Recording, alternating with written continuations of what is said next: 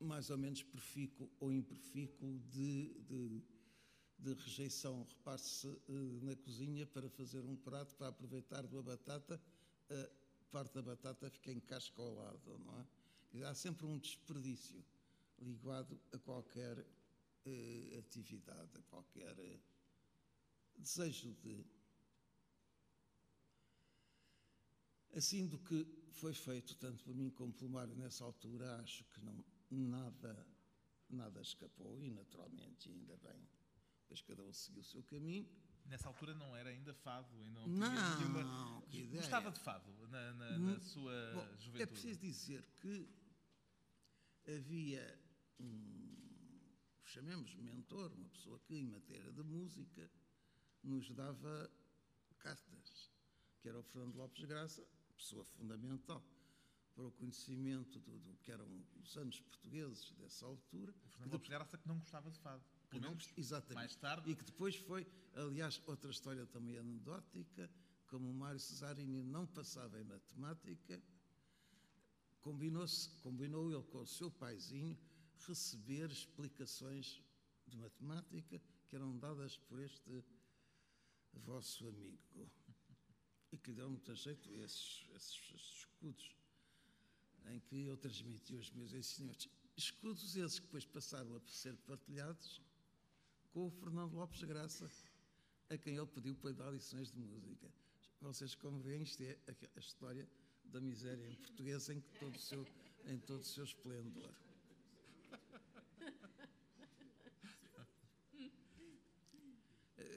Essa, no, no, o, nesse tempo havia uma, uma rejeição do fado, não é? Uh, os três Fs, fado, Fátima, futebol, continuam a ver, continuam a ter a sua expressão muito característica, mas uh, o fado era tido como uma, uma música de, de baixa qualidade, vinda de meios uh, pouco próprios, o que é perfeitamente verdade. Fado é uma canção de má nota e de meios não muito considerados socialmente. É preciso assumir isso, mas entre assumir essa condição e a sua rejeição, há todo um campo. E, isso é matéria para um outro assunto hum. e para outras pessoas mais competentes. O Júlio já teve também os seus três Fs, que eu lembro-me da exposição sua, que, que se chamava Fábulas, Fintas, como é que era? Fábulas, exatamente. Uh, eram três Fs, também está-me a faltar o terceiro. Era, evidentemente, como a gente não tem imaginação nenhuma, vai imitar uma coisa para com essa coisa fazer outra. Esses meus três Fs, que eram as fábulas, as fintas e as. Também não. Oh, memória, não é? é evidentemente uma paródia ao fado, Fátima e, e futebol. futebol?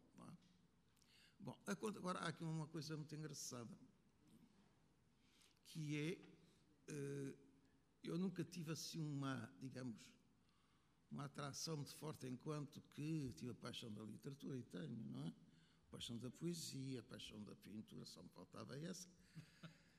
Uh, processo em vias de extinção, mas enfim, não falemos disso. Uh, a história da, da, da relação com, com a música e, particularmente, com o fado é quebrada por um acontecimento absolutamente inesperado.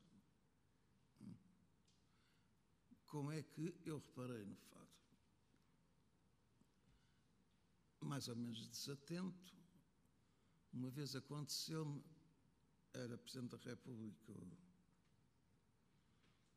meu amigo Dr. Jorge Sampaio, e ele convidou-me para fazer parte de uma comitiva de uma viagem de Estado à Turquia.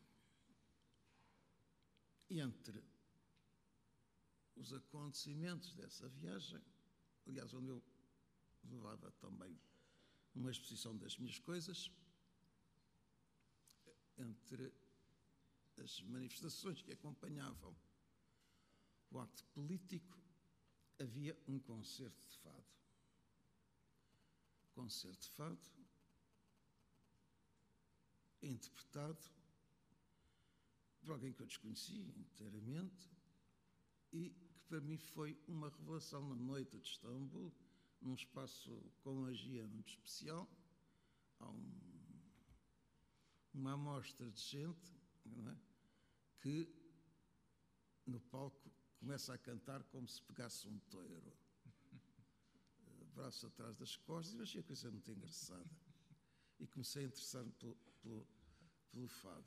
Uh, quem foi, digamos, que, quem agiu como revelação de qualquer coisa em que me tinha escapado ou contra o qual eu tinha um preconceito, uh, a atriz, a intérprete, o personagem foi Cátia Guerreiro. Depois, voltar, de volta para Portugal, etc., comecei a ter, uh, a ver como era, uh, a ter uma certa curiosidade. É? E assim não sei como é que foi. Como Indo é que aos espetáculos ou ouvindo discos? Ouvindo discos. Como é que a sua curiosidade atuou? Acho que espetáculos só uh, um ou outro, evidentemente, hum. evidentemente. Já não sei como é que a coisa se conheci primeiro a ti, conheci nós, a gente já se conhecia. Somos de uma guarda muito, muito não, não, não digamos muito velha, uma guarda já, bom, está bem.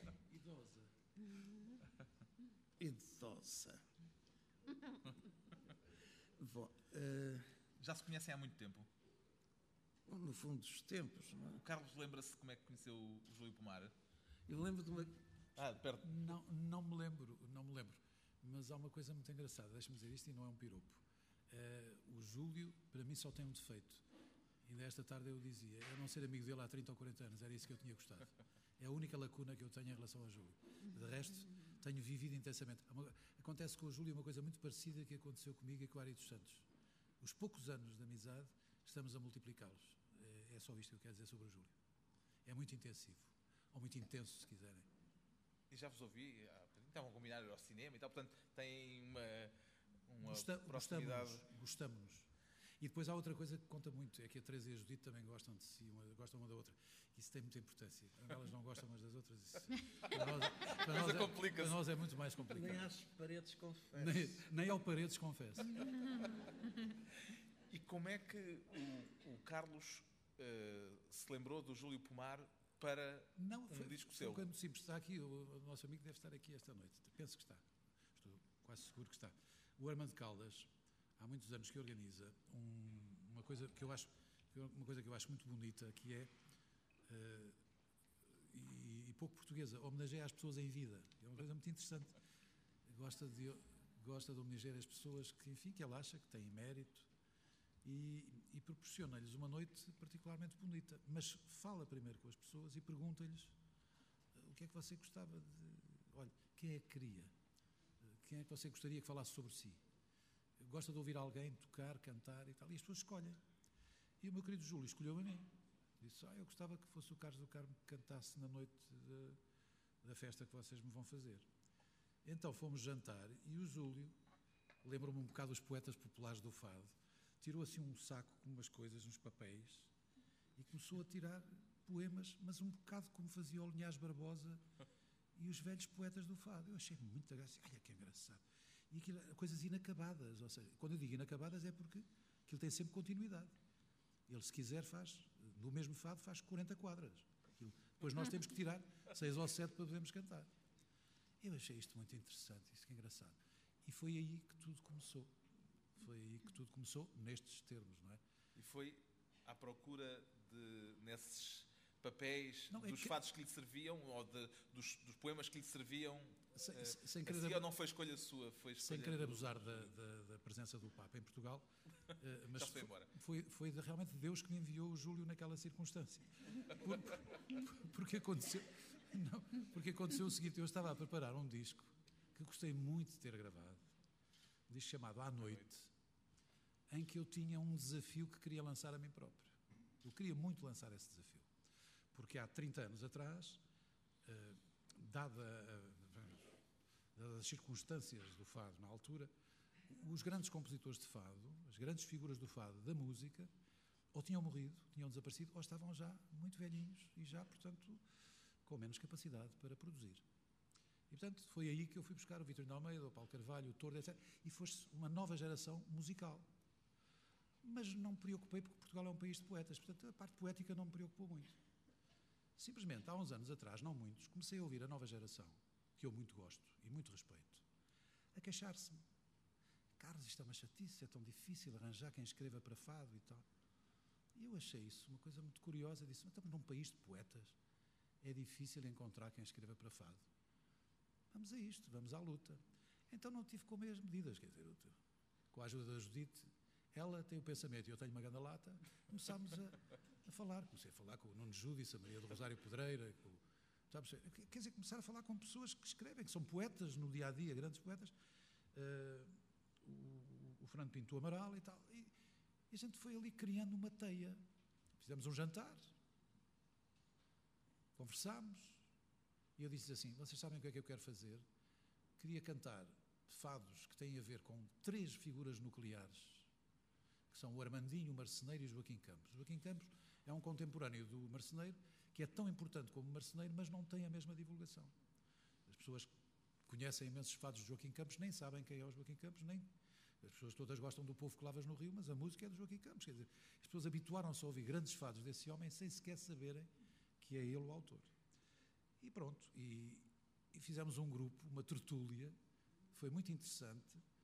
E eu disse: e o Júlio veio do céu, quer dizer, porque eu vou descobrir as músicas certas para cantar é, é, o que o Júlio escreveu. E então escolhi um, um, uma música do Armandinho, uma coisa muito doida, porque não era um fado do Armandinho, era uma variação.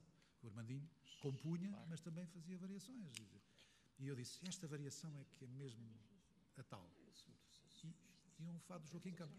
E foi assim que eu fui. O fado do 112 e a guitarra. Foi assim, que eu, foi assim que eu fui parar ao Júlio em termos e de. Clarim. Em termos de, de, de trabalho.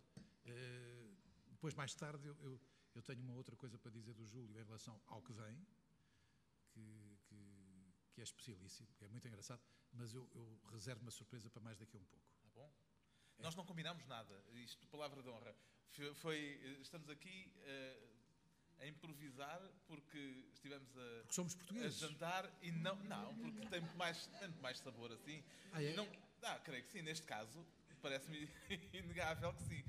Não combinámos nada e aquilo que está mais ou menos apalavrado é que o Carlos, daqui a pouco, dá-nos o privilégio de o ouvirmos cantar é dois uh, poemas que o Júlio Pomar escreveu para si não sei se posso dizer escreveu para si ou se escreveu e o Carlos uh, escolheu. Usurpei. Usurpou. Muito bem. E a Cristina, outros dois. Não? Está só um. Ah, é só um? Ah, não tínhamos combinado. Fica, fica claro aqui que não tínhamos não combinado. Então, e como é que a Cristina e o Júlio Pomar se encontraram? Isso Porque é mais complicado. há dois.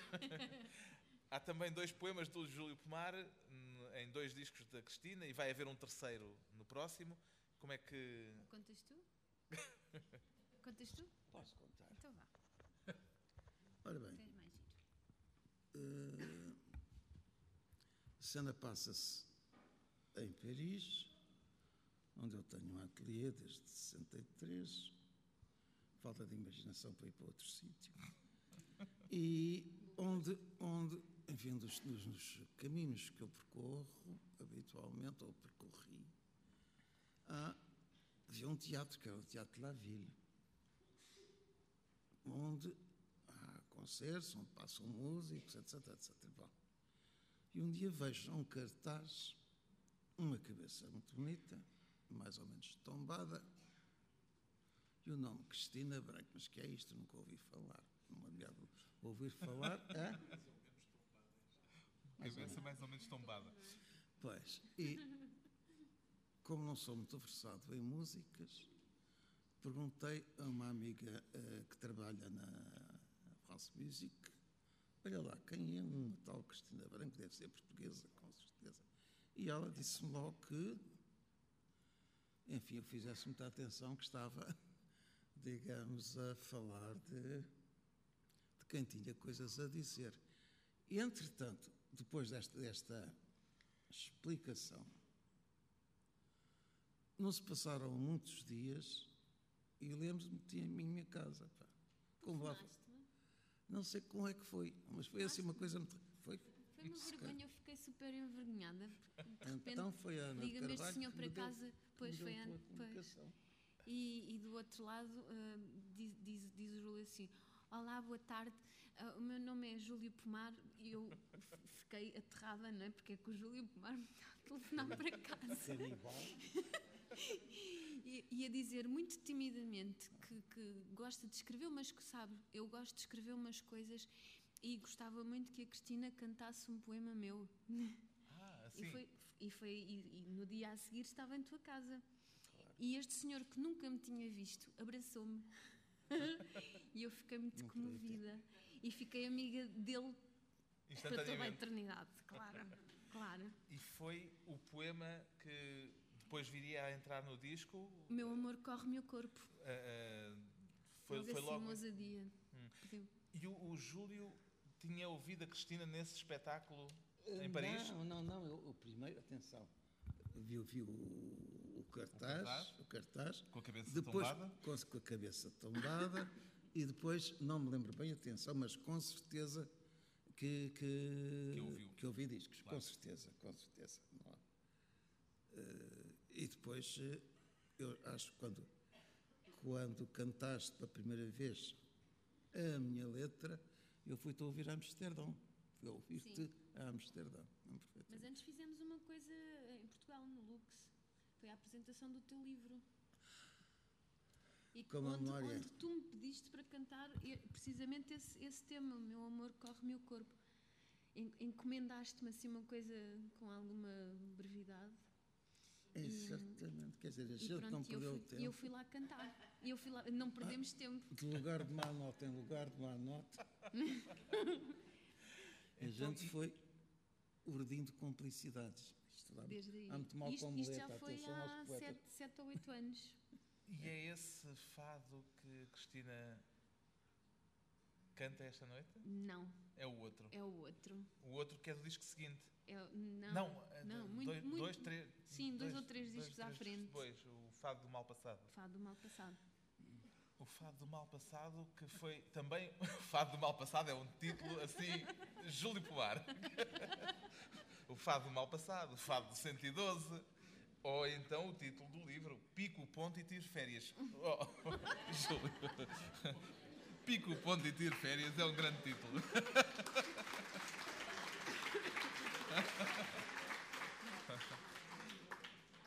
Eu acho. Há, há muita forma de, de- de- de fazer coisas. De fazer coisas. Eh, A forma que a mim mais me surpreende encont- eh, surpreende é encontrar a coisa já toda feita. E a língua, e os poetas sabem disso, e nós temos aqui hoje um grande poeta da língua portuguesa. Eh, a maravilha é quando numa, numa, numa associação de palavras que pode ser a mais corriqueira possível, há qualquer coisa que se implanta como uma com uma aparição, uma miragem, qualquer coisa que é mais forte que, que a própria eh, realidade. A linguagem tem muito, tem muito a, tem muito desse poder mágico, a própria linguagem. A linguagem que toda a gente usa, o pico, ponto e tiro férias, são, é uma frase que a gente podia ouvir no metro ou uma esquina da rua. É um, por um lado, uma obrigação, e eu também piquei o ponto e sei o que isso era, não há muito tempo, felizmente. O doutor Salazar cuidava de mim. Estou profundamente grato. Eh, E e eu lembro das alegrias que já tinha nessa altura era quando o elétrico me levava se atrasava, eu sabia que se passasse um minuto que fosse, das não sei quantas, já o senhor diretor mandava marcar falta. Esta era a vida de um, De um honrado professor, funcionário e tal, cuja carreira foi brilhantemente interrompida. Bom. Mas estávamos aqui Estávamos no pico, ponto e tiro férias Ah, e na utilização de expressões como o, o- o- Júlio já lhe chamou fados colagem. Pois, O- a técnica da colagem, Colagem. transferida exatamente. para, não é? os, eh, para as letras de fados ou para os Pois, poemas. e muitas vezes são, são coisas que podem ser, inclusive, nas letras, eh, enfim, naquilo que eu fiz, ou estou a fazer, há utilizações que podem ser tidas mesmo como, como plágios. Se eu uso um verso como nem às paredes confesso, por exemplo, ou eh, a beber dois ao balcão, são coisas que, que passam da- das letras comuns de fatos que já, já estão da- a ser cantarolados pela nossa memória, independentemente de, de circunstâncias objetivas, já são incorporados, é quase como se fossem palavras. A expressão, a imagem, torna-se num- numa própria palavra que é integrada naquilo que os, os eruditos chamam um discurso. Bom, ponto final no meu discurso. Mas gosta de brincar com essas expressões. Há um, um lado de. um aspecto de brincadeira. Brincadeira, nessa- até só brincar, isso é foi o Almada que dizia, brincar é uma coisa É uma mais séria da vida. não é? claro. É uma coisa muito séria. Não, não, é, é, é- Eu posso dizer que é uma prática quase canibal. E cani- canibaliza aquilo que vai ouvindo. eh, Atenção, o canibalismo é não uma questão de, de preferência gastronómica, mas um ato ritual para as sociedades onde, que admitem e tornem como, como necessária essa prática. Não é?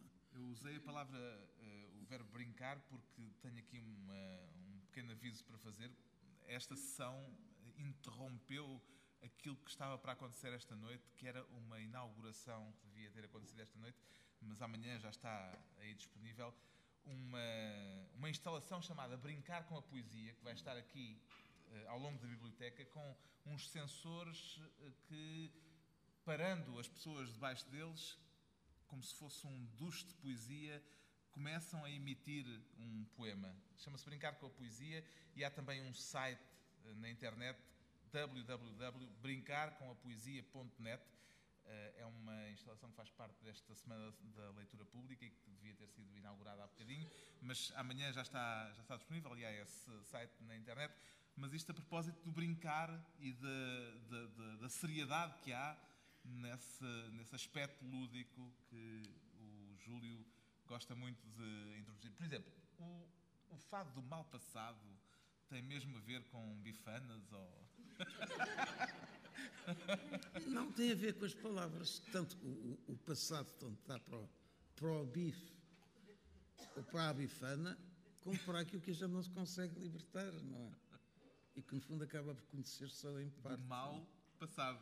E quanto ao mal, também, o que é que a gente pode dizer do mal?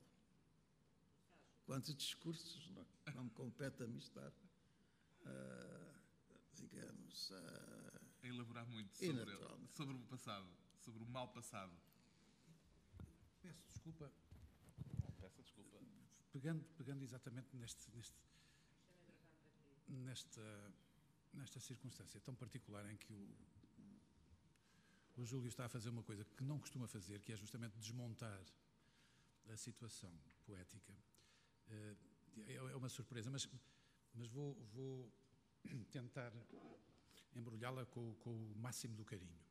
Portanto, baseado num facto que é uma realidade. No- Nos tempos que vivemos, as pessoas encontrarem-se só para se falar, para se conviver, eh, acho uma coisa lindíssima. E, portanto, o facto de você ser, um, um Carlos ser um, excelente entrevistador barra comunicador, eh, já é em si uma base de mérito. Enfim, estou a dizer isto, eh, vale mais dizer bem do que mal, não é para dizer mal. Temos os jornais todos os dias. Eh, Mas, na realidade, isso ocorre-me pensar num, num querido amigo meu, já desaparecido, que me ensinou uma vez uma coisa que eu nunca mais esqueci e que é um lema da minha vida e que me faz prestar muita atenção às coisas, que é, chamava-se Manuel da Fonseca e ensinou-me um dia que as coisas belas só pertencem a quem as ama. E, e esse lado tão especial das coisas eh, deve ser partilhado. Portanto, as pessoas estão aqui. É um convívio, não é mais do que isso. é porque estão disponíveis, é porque estão virados para um lado belo que nós tentamos, eh, superando esta dinâmica. Todos os dias nos falam de números e a gente quer falar de pessoas, que é um, um contraponto possível e minoritário e tal. Então, para, para partilhar convosco, com muita antecedência, esta situação, que tem muita graça, que é a seguinte: o, há bocadinho falava de um querido amigo meu, que é o Armando Caldas, que homenageia pessoas. E este ano ele homenageou uma grande figura desta terra, que é a Maria João Pires. E, e, a Maria João Pires, enfim, teve a generosidade de me escolher também a mim para cantar na festa dela. E só vendo, quer dizer, eu, é difícil eu descrever, ela sentada na primeira fila, ela é pequenina, sentada, parecia uma miúda de 10 anos, levantava-se da cadeira, aquelas coisas que fazem os nossos netos, enrolam-se nas cadeiras e tal, coisa lindíssima de se ver. E depois estava muito entusiasmada, correu-lhe muito bem, aquilo foi bonito, e ela, na presença dos poetas que estavam e nos que eram supostos estar e que não puderam comparecer, disse assim ao António Vitorino de Almeida, que foi quem abrilhantou a questão musical e dirigiu esse lado. Oh, António, vê lá se me fazes aí um fado ou dois, o que tu entenderes, para o Carlos cantar. Poetas estão aí na sala e, e, e depois eu gostava de o acompanhar, está bem? Fazemos um disco e ele canta comigo. Eu achei isto, quando a esmola é grande, o pobre desconfia. Eu achei isto uma coisa. Maria João Pires, mas a Maria João Pires. Mas era um facto, é que a mulher agora telefona, dia sim, dia não, para o Armando Caldas, telefona de Tóquio, depois de Boston. Olha que aquilo continua de pé. E o bom do António Vitorino de Almeida está a fazer fados uns atrás dos outros. Já vai em cinco e vão ser dez. É o Nuno Júdice que está aqui, é o Herberto Helder, é o Vasco Graça Moura, enfim, são dez poetas. E o Júlio, o Júlio também estava presente. E eu vou ler o fado do Júlio. Isto não saiu ainda da minha casa. E eu não resisto à leitura porque entronca completamente naquilo que ele acabou de dizer, é esta desmontagem das coisas, em que ele diz que, como é que ele chamou, usurpa coisas já existentes e tal, plágios, não é verdade, mas de repente são tão desencontrados. Criança que ouço fado, isto é, o melhor fado, o melhor fado, no sentido do fado jocoso que se fez no seu tempo, mas, mas, naturalmente, há uma diferença entre a quarta classe e o sétimo ano do liceu. É, é esta que é a questão. É que é que está. E, e, mas, mas tudo isto flui. Melhor do que. Vou tentar lê-lo o melhor possível. Não ensaiei a leitura também, fiz questão, mas junta isto ao fado que vou cantar, que quero ler, quando cantar, mas eh, para vocês verem a dinâmica do Júlio. Eu acho isto é uma estreia absoluta. Eh, porque mas esse... nós somos uma estreia absoluta. Isto tudo é uma estreia absoluta. Esta noite nós é uma estreia somos, absoluta. Mas nós somos uma estreia absoluta, não é? Somos, nós não somos. Claro, absolutamente. O, ti o título é simples e despretensioso. Canto 3. Pá, o amor é urgente, não em cabo na gente do que temos de melhores. E o Paredes dizia ser a própria poesia, porém sem menção de autor. E para mais, quanto ao resto, sai ao gado sem cabresto dispensado do preceito. De evitar o 31, ó oh meu, tens aí algum e não digas bom proveito.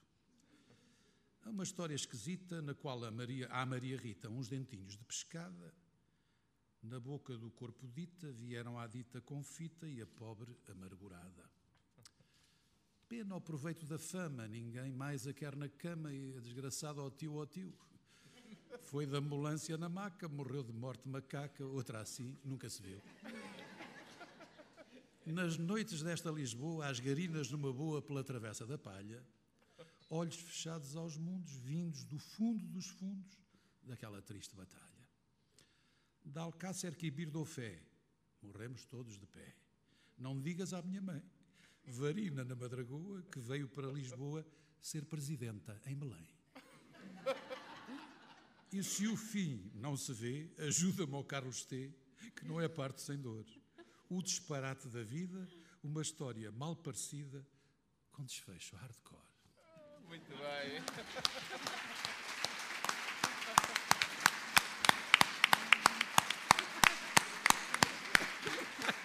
E suspeito. É muito bom. Suspeito que é o primeiro fado com garinas. O Carlos nunca cantou a palavra garinas. Epá, eu, eu, eu, eu desde que vi um porco andar, vi um porco andar de bicicleta num, num circo, eu tenho mais ou menos estado disponível para cantar o que quer que seja. Agora, a questão é o seguinte: é, é o que é interessante nisto tudo, para quem seja mais velho e esteja muito ligado ao fado, é que está aqui tudo. Tudo. Mas não fica nada de fora. E, e só que é de uma forma que, que realmente. Quando diz É tudo é superior. mitologia fadista. É, mas está aqui. Mas está aqui mesmo. e Mas, mas o que é engraçado e aqui é muito interessante, e eu aproveito até para chamar a atenção, ultimamente estou-me a enervar um bocado com estes comentadores políticos que estão a aparecer naqueles painéis de três pessoas, que agora, por causa do Papa ter estado aí, do Benfica ter ganho o campeonato e a ver, já estavam a meter o fado nisso. Não façam isso. Deixem estar o fado de lado. os três Fs. Não, vez. por uma razão muito simples, é porque o F do fado está a ser tratado com respeito, com dignidade e estamos a encaminhá-lo no melhor sentido. Não misturem as questões. Até porque o fado também não aparece assim tanto que se imponha às pessoas e esteja a amassá-las no dia a dia, porque as pessoas não veem fado todos os dias na televisão, nem ouvem fado na rádio todos os dias. Deixem estar. Cuidem-se um bocadinho. Façam como os espanhóis, os italianos, os franceses. Cuidem daquilo que têm. Não venham cá armados em intelectuais a dizer cá está outra vez o Papa, cá está o Benfica e tivemos aí o fado e tal. Tenham juízo. E, sobretudo, uma coisa que lhes recomendo: não sejam ignorantes.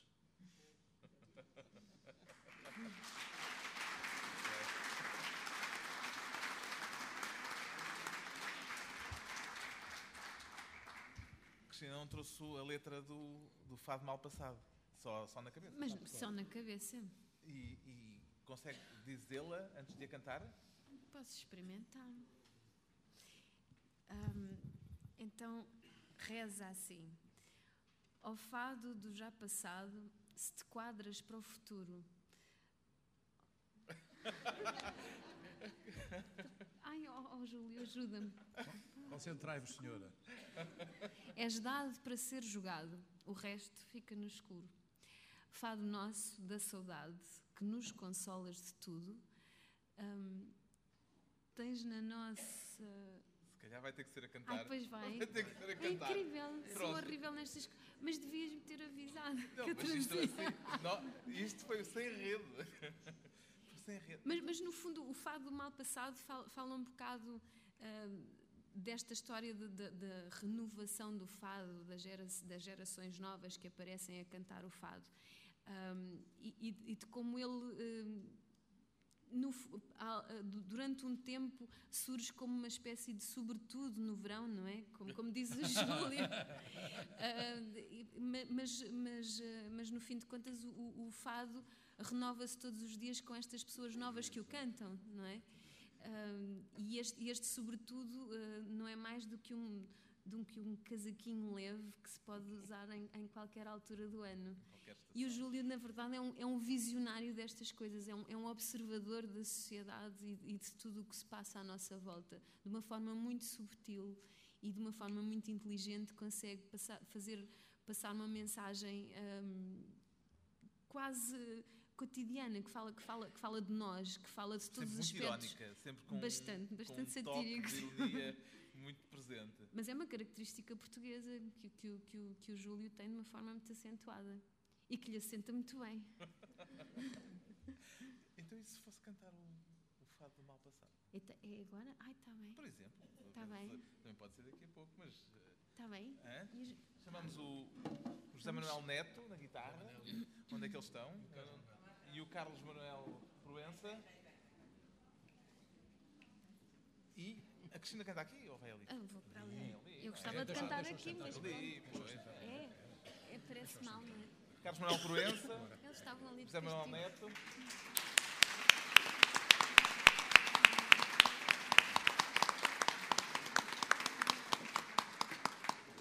E a Cristina Branco. Claro. Fado do mal passado. Sou pequenina com umas sardinhas e acho que não me vou enganar na letra. Agora parecia mal. Então, a música é do maestro Vitorino de Almeida.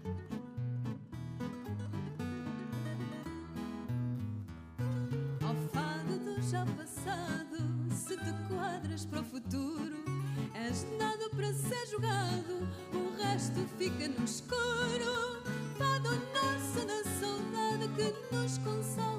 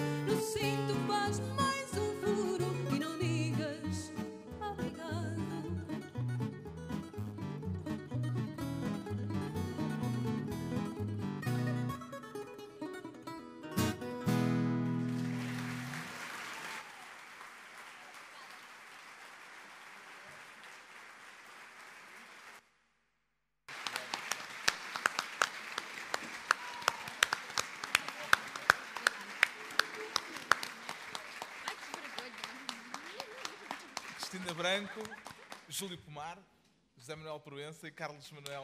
ah, José Manuel. José Manuel Neto e Carlos Manuel Proença. Eu vejo-os tantas vezes juntos que já os misturo. Muito bem, o fado do mal passado. Júlio. Do António Vitorino de Almeida? É um fado daqueles antigos. E o, o, o Júlio eh, tinha isto já escrito há muito tempo, lá guardado, ou foi um dos mais recentes? Eh, isto já tem. Quer dizer, não tem uma grande coincidência com os últimos acontecimentos. Mas enfim, É de tal maneira que ele teve sempre a rabiscar e, e- e- e estava sempre a corrigir. Tal, tal eram os acontecimentos, não é? As coisas Nossa, mudam se- tão depressa nesta terra.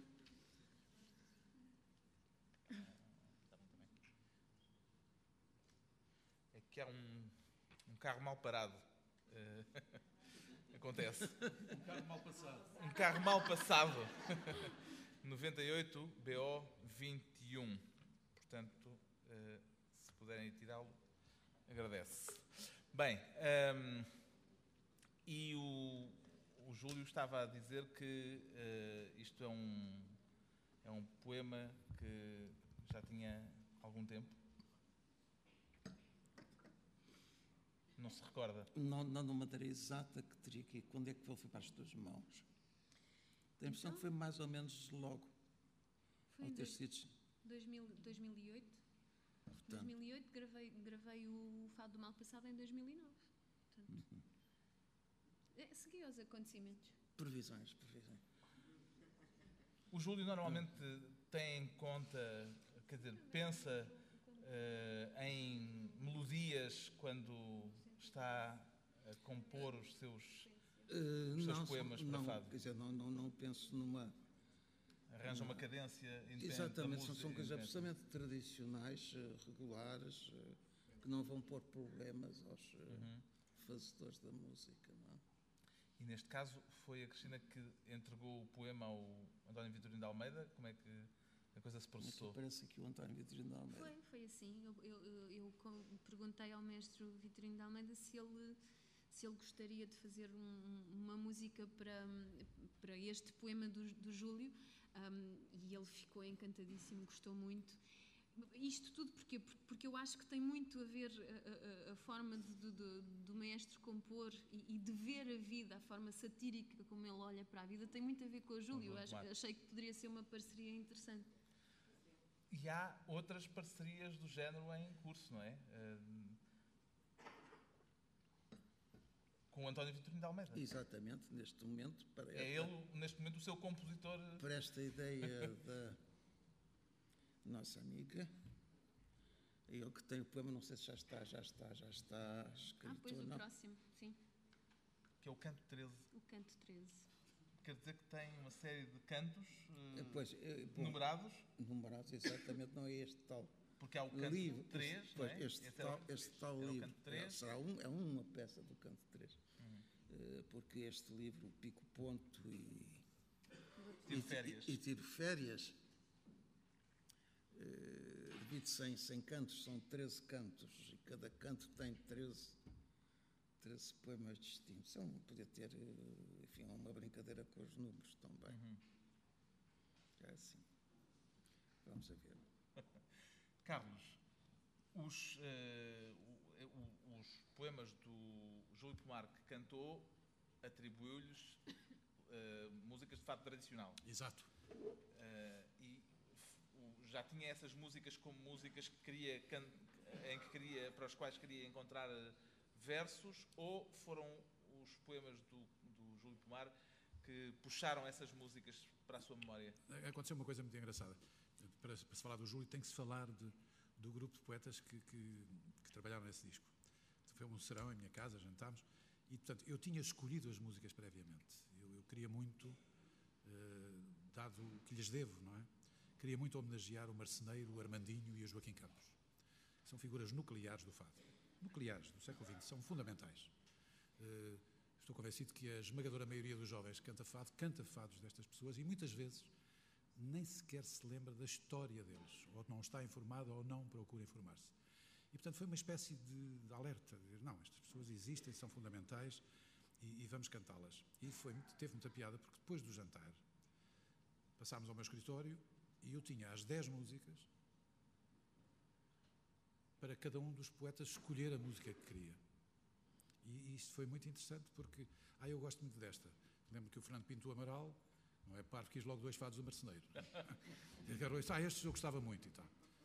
Mas depois o, o Nuno era um fado do Marceneiro. e outro. Quer dizer, fez ali uma divisão também, muito, muito curiosa. Maria do Rosário Pedreiro ficou com fados do, do Joaquim Campos, um do Armandinho. Portanto, eh, Foi pacífico. Mas eu, eu não estava preocupado em relação ao Júlio, porque pressenti que um deles não valia a pena ninguém pegar, porque ninguém ia pegar numa variação do Armandinho. Porque esse fado não é um fado que tenha sido cantado. É uma bela variação do Armandinho, que eu espero que, onde quer que ele esteja, me perdoe. Mas, mas que é tão bonita, tão bonita, tão bonita, que eu achava que não devia deixar de ser cantada. E outro é um fado tradicional, tradicionalíssimo, anos 30, 40, do Joaquim Campos. Portanto, eu não me importei nada. Eu, em relação ao Júlio, estive muito quieto. Ele também esteve. Ele não, não fez questão, ele não se bateu muito pelas músicas. Quem se bateu mais foi a Rosarinho, o, o Fernando Pinto. O próprio Nuno Júdice também não se bateu muito. Disse, é pá, Carlos, isto é a primeira experiência que eu tenho e tal. Foi fascinante trabalhar com estas pessoas, porque nunca tinham escrito para o fado, percebe?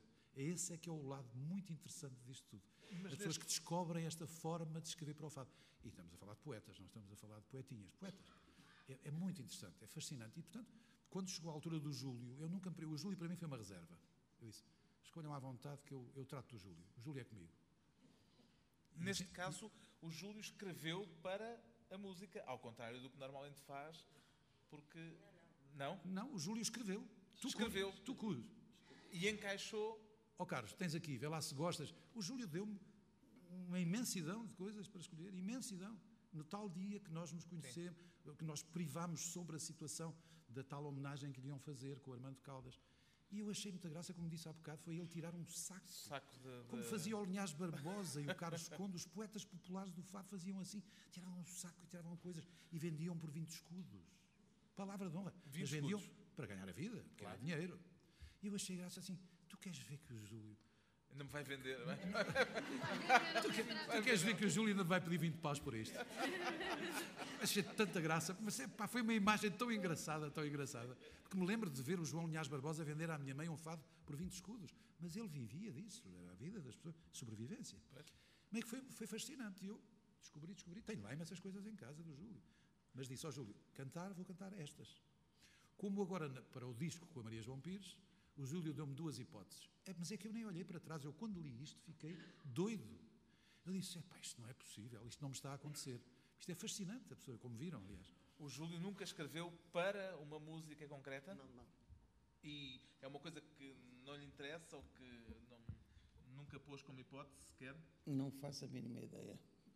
nunca, pus esse, nunca pus essa hipótese, quer dizer, quando todas estas eh, letras ou hipóteses de letras adotam um, métricas tradicionais, não é? Sem nenhuma espécie de, de inovação. São, são, são músicas, são letras rotineiras, não é? Eh, E, exatamente, e procuram moldar-se a essa rotina. Uma rotina muito pouco rotineira. Como ouvimos já. Com muito pouco de rotineiro. Talvez naquilo que dizem, mas assim, no- no- no- na métrica, no- no- na forma no, de articular o discurso, é realmente eh, o mais tradicional possível. é? O Carlos poderá dizer. E o Carlos, o que é que trouxe aí preparado para ouvirmos cantado? Dois fados do Júlio. Os dois. Júlio canta os dois fados. fiz questão de trazer este. ele estava aqui sob reserva. Eu estava a ver para onde é que a conversa se encaminhava. E quando de repente vocês começam a desmontar a situação, eu disse: Mas há que exemplificar o que ele acaba de dizer. Foi com Claro. esse objetivo, não mais do que para demonstrar o que ele estava a dizer. Tenho dois fados do Júlio. Um A guitarra se chama e o A Guitarra e o clarim. Clarim, onde temos um Júlio. Aqui eh, é, é mais o Júlio Pintor. Eu aqui acho que é o Júlio Pintor, o esteta. Ele joga aqui com a guitarra e o clarim, no masculino e no feminino, o esteta, o apreciador. O outro não, o outro é a rebaldaria, mesmo à séria. Há Júlio, há Júlio É o fado do há 112. Júlio- o do 112, que ele próprio lhe pôs o nome. É pá, o que é que achas? Vou chamar a isto o 112. Oh, pá, chama o que tu quiseres. pá. 112. Com a tal variação do Armandinho, que se chama Fado Manganito, que as pessoas mais antigas que têm discos de fado antigo e variações devem ter variações do Armandinho que são preciosas. Recomendo vivamente para quem gosta de fado. São maravilhosas. Os miúdos todos as tocam. Os miúdos passam todos por ali. Todos necessitam de as tocar porque são fundamentais. E esta é uma maravilha. Mas eu estava a ouvir aquilo e a dizer assim: Mas não é possível cantar-se isto, eu não acredito. E comecei a olhar para a letra do Júlio e disse assim: Mas isto encaixa. Eu disse: É já. Foi Foi assim. Foi assim. Quer Com começar? muito gosto. Eu peço desculpa que uma vou ler, a outra canto, Hum. eh, canto com, com canto de cor. Esta vou ler porque tenho-a cantado pouco. E como já tenho 70 aninhos, não guardo tudo como, como de antes. Muito bem. Chamamos outra vez o Carlos Manuel Proença e o José Manuel Neto. José Manuel Neto e o Carlos Manuel. Vêm vocês aqui ou preferem que os senhores vão lá dentro?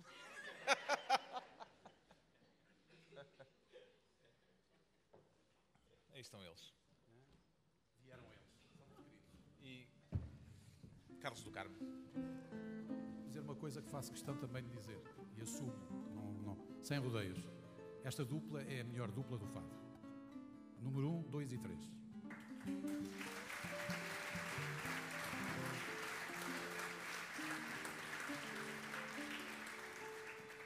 Na minha opinião, vale o que vale, mas, mas assumo. É para fazer ciúmes aos outros. Então, olha, vamos ao. o- como é que é? O puxadante?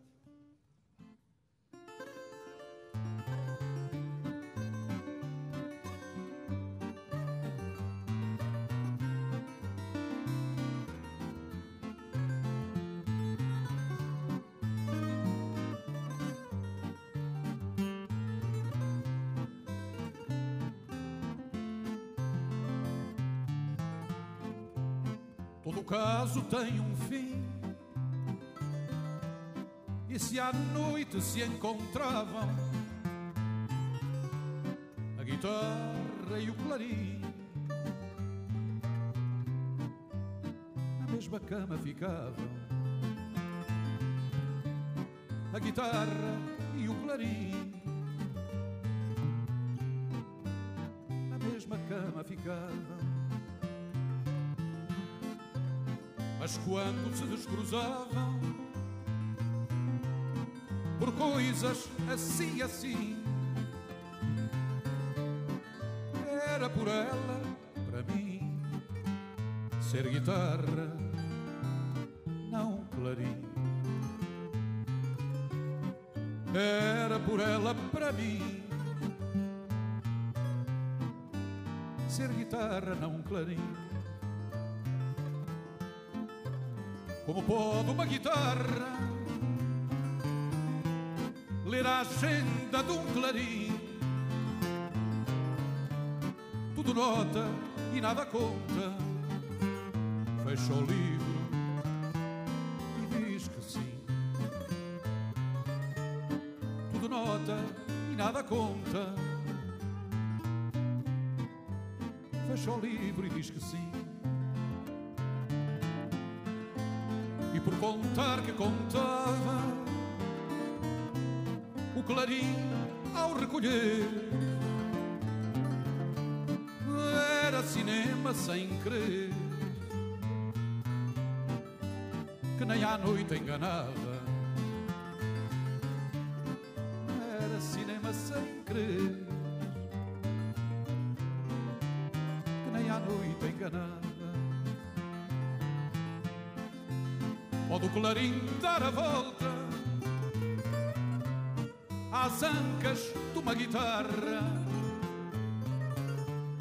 contava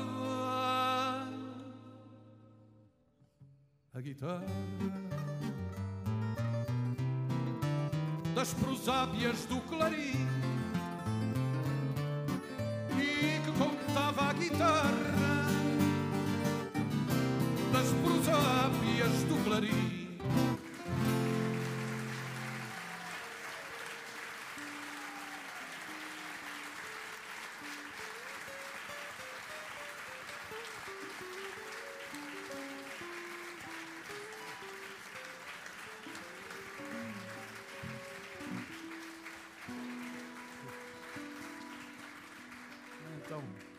As variações ao fado Manganito, variações do Armandinho e o Júlio no seu melhor ar rebaldeiro.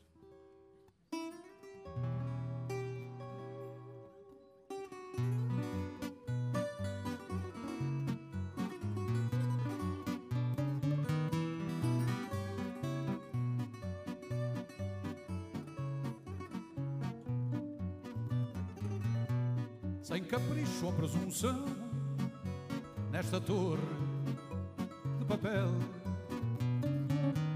deita sete olhares de mel, deita sete olhares de mel, metade de um limão. Deita sete olhares de mel, deita sete olhares de mel, metade de um limão. Na noite mais traiçoeira, ruim, medonha brutal, descontada a pasmaceira, descontada a pasmaceira do inferno do normal. Descontada a pasmaceira, descontada a pasmaceira do inferno do normal. Se me vires de cara séria, juiz, togado em fralda, a julgar faltas à balda, a julgar faltas à balda do Tribunal Multimédia. A julgar faltas à balda, a julgar faltas à balda do Tribunal Multimédia. E tomado o pensamento por rombo, machado ou moca, pega no laser da moda, pega no laser da moda todo o meu assentimento.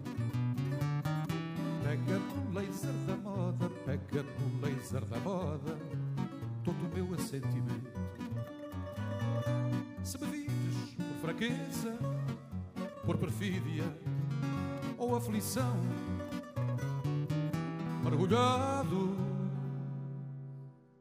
na tristeza, mergulhado na tristeza, com que se moe a razão. Mergulhado na tristeza, mergulhado na tristeza, com que se moe a razão. E servi-la à sobremesa das ceias da frustração. Assentado na baixeza, assentado na baixeza, o programa da nação. Assentado na baixeza, assentado na baixeza, o programa da nação. Por favor, peço-te só, não tenhas dó, vem logo,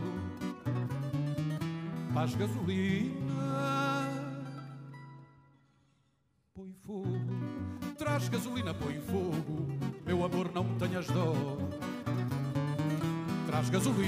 gasolina, põe fogo.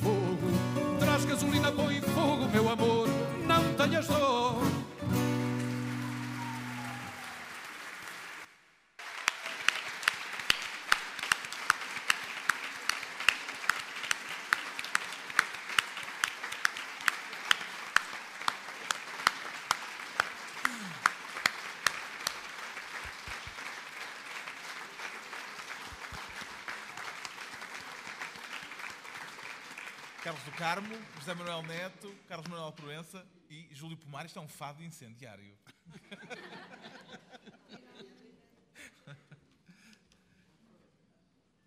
Este fado, este, este, este poema eh, veio de algum pretexto próximo? Ah, é Latam. Ele há tantos.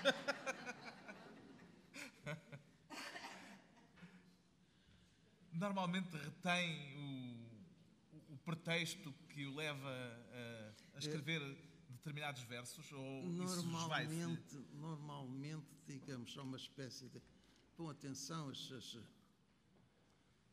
as mãezinhas têm. são nove meses, não é? Para porem a criança cá fora, não é? Isso é um período de, de- de trabalho quase que, que inconsciente, não é? E eu nunca, nunca, nunca, nunca fui muito rápido a, a fazer as coisas, por um lado, quer dizer. eh, não tenho muita consciência do, do, do que se passa e de como as coisas se formam e depois elas têm que se fazer sozinhas. Quando a gente quer por força fazer uma coisa, normalmente fala, fala mais mal feita, fica, fica dura. É preciso deixar a natureza acontecer, impor-se. não é? Esta é a maneira como eu gosto de, trabalhar e como realmente estas, estas letras eh, são um acto puramente gratuito, sem ser uma determinação especial. eh, por isso mesmo, elas vão, vão levando, vão consumindo muito tempo para chegarem a esta forma de, de contenção e, e é uma coisa que não tem que não tem que não tem pressa de acontecer, não é? Eh, vai andando lentamente até até parecer que, que se encontra a maneira exata de dizer uma coisa e que essa coisa, ao encontrar a maneira exata, vai atirar já para outro sítio. É uma espécie de passagem da bola e de, e de surpresas, não é? Isto é o que se passa comigo, naturalmente, que haverá pessoas que têm outra maneira completamente de, de trabalhar, mas se eu não encontro uma surpresa no próprio trabalho, se ele não me pega pela mão, a tua coisa sai, sai xoxa, sai uma cadeira mal feita. A minha cadeira tem que se inventar para eu me poder sentar nela, para eu me reconhecer sentado nela. E quando agora puser este livro eh, à disposição quem o quiser ler e de quem eventualmente o quiser cantar, é pensar também em fadistas que, pegando naqueles versos, se sintam impelidos a, a cantá-los. Isso seria, isso seria uma situação extremamente agradável. Eu penso que muitos deles não são realmente pela, pela própria natureza, pelo próprio eh, risco do pensar que aí se arrisca, não pode ser exige muita coragem para ser lançado assim a público. Penso eu, porque as pessoas não estão habituadas a falar, a dizer o que pensam. Uh, normalmente o, o pensamento encapota-se debaixo de outras coisas ou, ou, ou vai-se formular com, com, com mensagens que já andam no ar e, e para se chegar a uma certa credibilidade, muitas vezes há uma, uma hipocrisia que se insinua, mesmo uh, que disso não se tenha consciência, na maior parte dos casos não há consciência. Eu não sei se estou a ser claro, eu penso que não, mas uh, de qualquer modo, de qualquer modo estou a dizer, a tentar dizer o que penso, ou o que julgo pensar, mais exatamente. Passa é, pelos, pelos versos? Naturalmente, os versos não são, são, são, não são senão uma, eh, uma relação, uma, uma fração da relação com o mundo, não é? Da minha relação com o mundo. E há muitos tão incendiários como estes do, do Fado do 112? Bom, este, este, este incendiário, é, é, preciso dizer que é uma expressão literária, não é? Quando eu digo põe fogo, é uma figura literária, evidentemente. Ah, atenção, isto seria um pensamento prático, gratuito. Mas, mas eu acho que calar, calar aquilo que que nos vai puxando, que nos vai. Calar a indignação é, é impossível. E, e, a indignação nasce sempre, forçosamente, de uma maneira brutal. Depois, a nossa experiência ensina-nos a. Uh, não, a digo pôr, não digo a pôr um freio na brutalidade, mas dar-lhe uma, uma forma mais uh, corrente e mais ativa. É claro que pôr fogo, pura e simplesmente, não conduz literalmente a nada é, é mais, penso eu, pôr fogo é mais uma, uma expressão a, a Leonardo da Vinci, é uma coisa mental. Mas como coisa mental ela é necessária. Tem-lhe acontecido muito ter vontade de pôr ah, fogo? Naturalmente.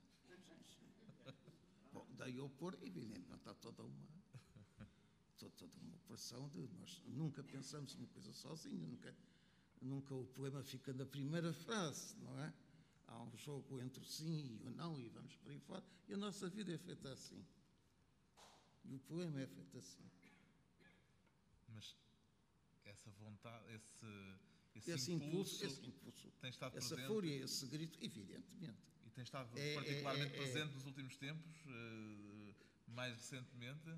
Nunca deixa de estar, nunca deixa de estar, e evidentemente que é forçado por por acontecimentos, por situações que trazem ao de cima essa, essa raiva animal, não é? Hum. Quando, quando falo na raiva animal, não. Atenção.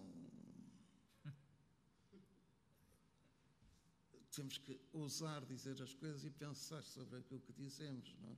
Não calar aquilo que sentimos, mas eh, tentar construir o nosso o nosso leque cartas com que vamos tentar, vamos tentando, ou fazer o nosso jogo, ou adivinhar o futuro.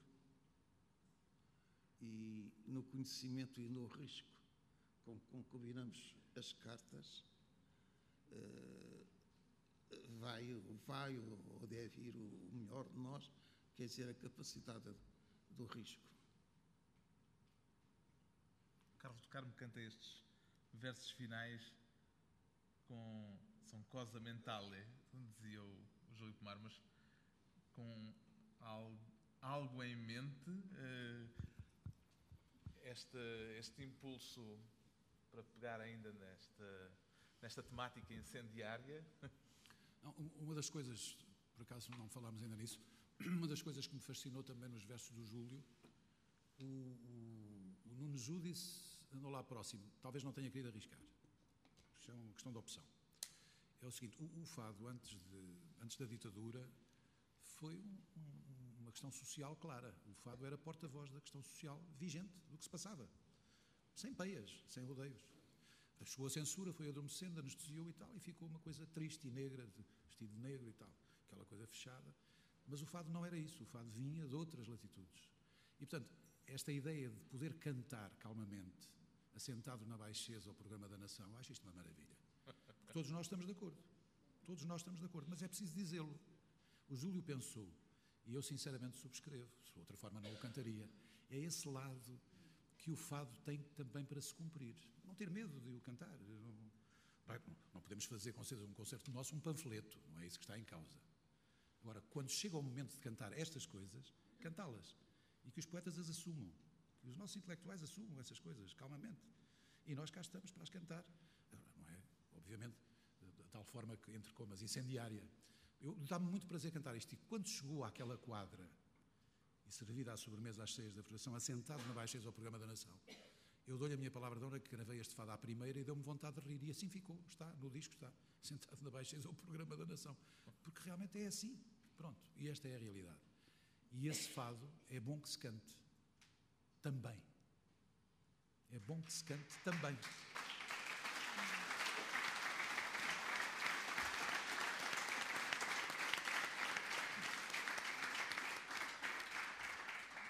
Isto provavelmente devia eh, acabar a cantar eh, eh, com, com, com um fado, mas eu esgotei o manancial que tinha disponível para isto. De qualquer maneira, nós não vemos as pessoas daqui porque as luzes eh, nos cortam o acesso visual, mas creio que haverá aí um microfone se alguém quiser eh, Cantar? Bem, cantar. Isso é que era sei, giro, não- cantar. Fazermos concorrência. Era giro, a Cristina e eu ouvíamos e eles cantavam. Isso é que era giro. Ou fazer uma pergunta, eh, se alguém quiser, mas eu não vejo é, de facto, daqui se haverá alguém a levantar o, o braço e a, e a inscrever-se. Eh, em todo caso, eh, não creio que vocês já não têm mais nada na manga. Já não temos mais rancor.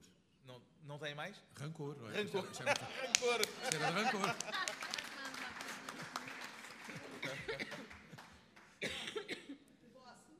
Pode sim, eu não a vejo, mas pode. Escrevo tudo quanto foi dito aqui. Conheço o Carlos há muito tempo e conheço o Júlio desde que ele era menina e morava na Rua das Janelas Verdes, no número 114, em frente ao Museu de Arte. Um grande beijo desde esse tempo. Subscrevo completamente e acho que calar é pactuar. Força! Ainda mais do que tem. Beijo para todos. Muito obrigado.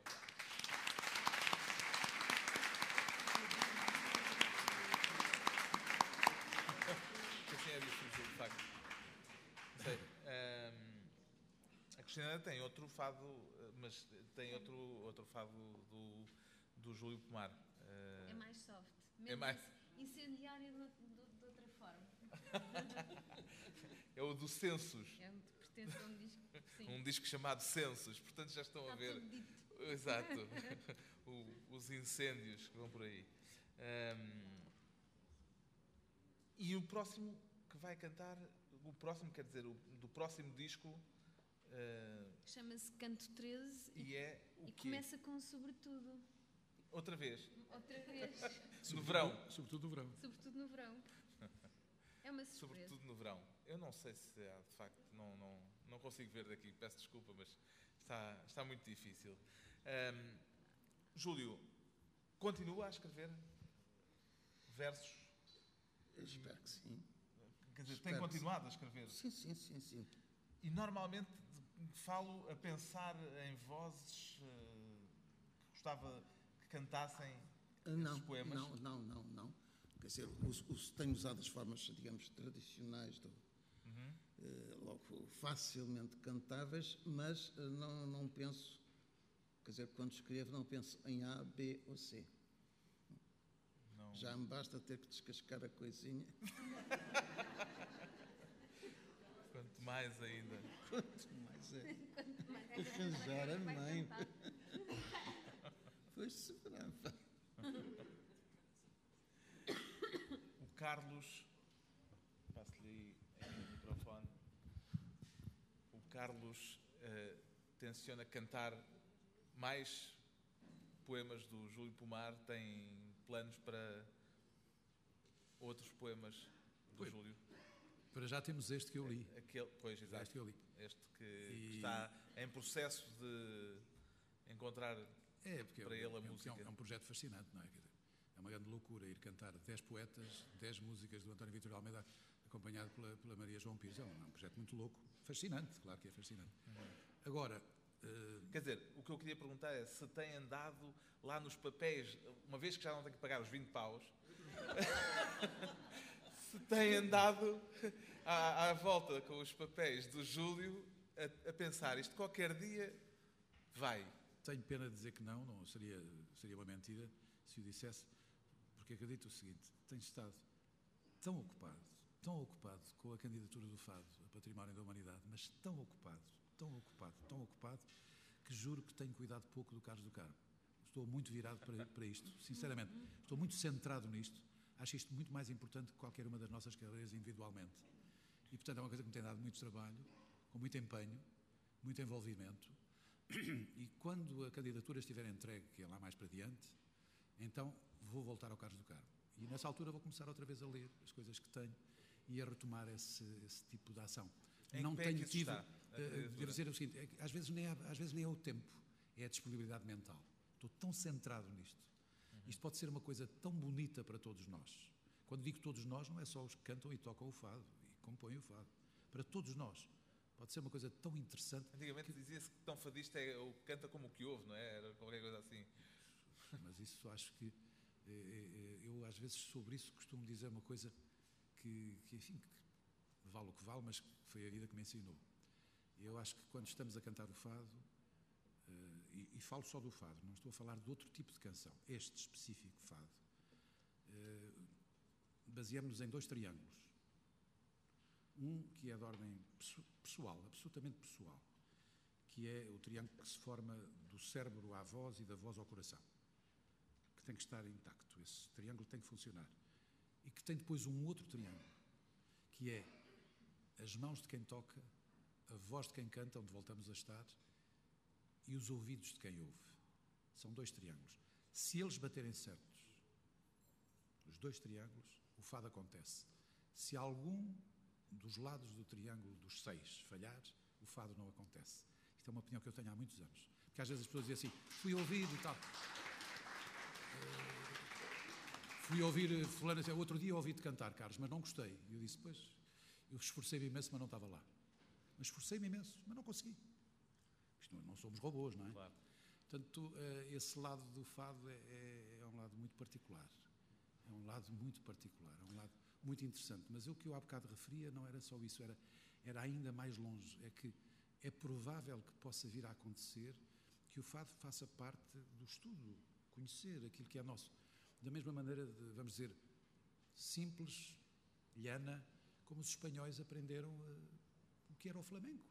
E sabem, hoje você fala com um jovem espanhol, um velho espanhol, e ele tranquilamente discute e diz: gosto desta, gosto deste, não gosto daquela, não gosto daquele. Ou seja, isto também ensina as pessoas a ouvir. E você há de reparar, você que é um homem muito atento e muito observador e uma grande cuidado nas suas perguntas, se fizer um dia um interrogatório de rua e perguntar a 10 pessoas: você gosta de fado? Provavelmente duas vão lhe dizer que não gostam e oito vão lhe dizer que gostam. E das oito que gostam, vou-lhe dizer: eu gosto de ouvir esta, gosto de ouvir aquele, gosto de ouvir aquele outro. E depois você pergunta a seguir: mas sabe de fado? Ai não, eu de fado não percebo nada. Portanto, até para formarmos o gosto é preciso perceber. Porque senão o marketing encarrega-se de nos enganar. Escolhem por Como em nós. tudo, como em tudo. Como em tudo.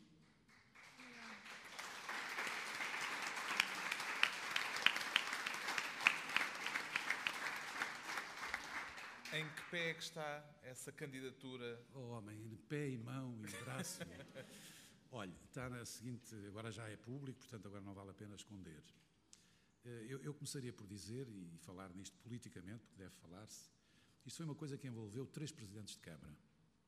Começou por envolver o, o então presidente Pedro Santana Lopes, que foi quem teve a ideia, passou a seguir pelo, pelo, pelo presidente Carmona Rodrigues, que deu um grande apoio a este trabalho, e está nas mãos do António Costa, que está a levar isto muito a peito, muito à séria.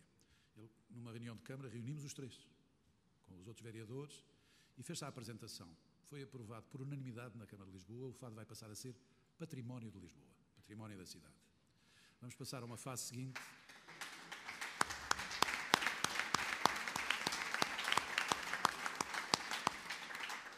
Vamos passar a uma fase seguinte, que é uh, a entrega ao nosso embaixador da Unesco em Lisboa, que é o embaixador Anderson Guimarães, que é uma pessoa interessantíssima, interessantíssima. E, e vou cometer uma inconfidência, mas não me importa nada de a cometer, pela graça que tem. Ele tinha imenso preconceito em relação a isto tudo. Não estava nada ganho para esta ideia. E foi de surpresa fazer uma visita ao Museu do Fado. E contactou com a nossa diretora, a doutora Sara Pereira, e fez uma visita normal, normal. E saiu dali absolutamente rendido e disse: estúpido que eu sou, que eu não sabia que isto era assim. Hum.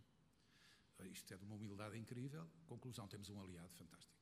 É ele que vai apresentar isto a Paris. Depois, a seguir, entra a política, entra o Ministério dos Negócios Estrangeiros, o Ministério da Cultura, o Ministério... isso já não é comigo, a minha política é mais o trabalho, não é? Não era assim que se, não era assim que se dizia. Era assim que se dizia, é? Pronto, entra, entra a parte política, porque depois entra o seguinte: os votos dos países africanos, os votos países da Ásia, etc, etc. Não são só os europeus que votam. E, portanto, tenho que dizer com muito orgulho, e posso ser porta-voz dessa equipa, que o grupo de académicos e o grupo de fadistas, porque praticamente as pessoas mais antigas foram todas entrevistadas. Toda a gente ligada ao fado mais antiga, mais velha, com memória, foi toda entrevistada por alunos da Faculdade Nova, portanto, a Universidade. E, portanto, o que acontece é o seguinte: há um repositório de memória, há um trabalho bibliográfico, iconográfico, eh, de recolha de discos. Eh, não sei se as pessoas sabem, mas é fascinante isto. O primeiro disco de fado é anterior ao primeiro disco de blues saiu antes do primeiro disco de blues. Portanto, a história do fado não é nenhuma brincadeira. É uma coisa mais séria do que a gente pensa.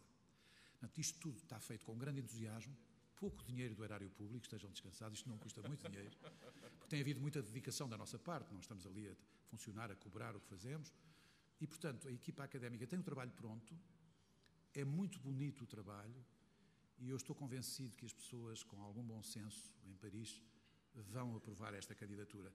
E devo dizer o seguinte: se isso acontecesse, era, maior, era talvez das maiores felicidades da minha vida, porque o que acontece é o seguinte: com o museu que temos, com a bibliografia que se fez nos últimos dez anos, com tudo aquilo que se desenvolveu à volta do fado, com a chegada desta maravilhosa nova geração de mulheres e homens e rapazes a tocar, cantam e tocam maravilhosamente, o fado está assegurado nessa base.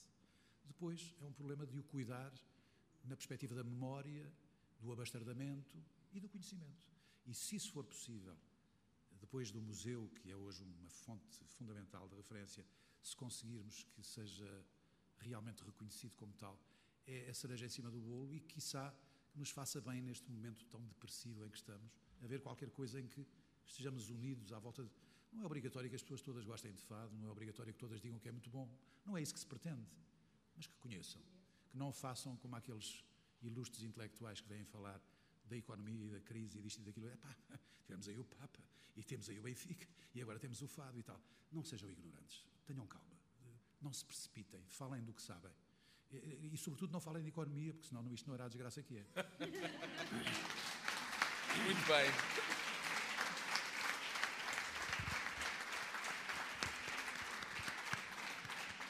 Que terminemos com, com o Júlio Pomar e com com esta uh, questão que decorre das palavras do Carlos do Carmo, o que é que o faz gostar especialmente do fado? Boa pergunta.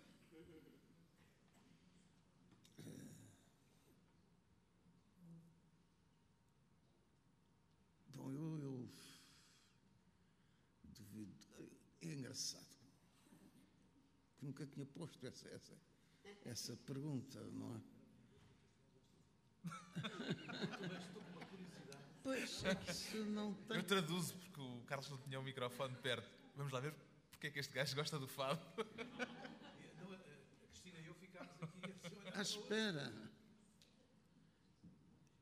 Uh, aquilo que está aqui à, à beira de sair como resposta é pouco modesta. Tem algo de bombástico eu já não tenho idade para essas coisas assim tão tão evidentes. Aquilo que eu teria dito era porque respiro. É lá, pois é. Vamos lá pensar. Porque respiro como? É claro que o gostar de fato tem, tem, tem, tem a ver com as coordenadas uh, muito reais. O ter nascido neste país, numa determinada altura, num determinado bairro. Ah, isto são determinantes muito fortes, não é? E talvez mesmo a minha estranheza perante a pergunta, e que termina numa resposta primária, porque respiro, no fundo, talvez seja consequência eh, do pouco conhecimento que nós realmente temos das coisas que nos tocam. Eu tenho a impressão que a educação que a gente leva desde a escola e tal, no fundo nos mete dentro de ideias tipo de clichês e, e nos afasta de muitas perguntas simples e de muitas respostas necessariamente simples. É? Eu uma vez ouvi de, de um operário vidreiro uma frase que me deu muito que pensar. Eu pus um determinado problema em relação a um objeto que estava ou que se queria fazer e ele diz-me se eu tivesse visto fazer era capaz de o fazer tão bem. Fiquei muito contente com a resposta, mas a verdade é que isto já se passou há, há talvez 50 anos e eu continuo a, a retrabalhar esta lembrança. E esta recordação, que durante muito tempo foi tida como uma coisa uh, positiva, até como uma vamos lá, uma memória de progresso, ensinar para que a minha tendência hoje é talvez vê-la com outros olhos, quero dizer. No fundo, eu penso que aquilo que é notável no chamado bicho humano é fazer coisas que não viu fazer fazer aquilo que se viu fazer, no fundo, é aquilo que todos nós fizemos, fizemos ou fazemos a bem ou a mal. O tentar alterar essas, essas, essas condições que muitas vezes nos estrangulam, hum, isso é que me parece que anda um bocado mal transmitido de pais para filhos. E dou também a má palmatória. O poeta Júlio Pomar. Muito obrigado por terem vindo. Muito obrigado ao Carlos do Carmo. Muito obrigado à Cristina Branco. Muito obrigado, muito especialmente, ao Júlio Pomar, ao Carlos Manuel Proença, ao José Manuel Neto. Foi uma bela noite. Pelo menos eu gostei muito. Muito obrigado.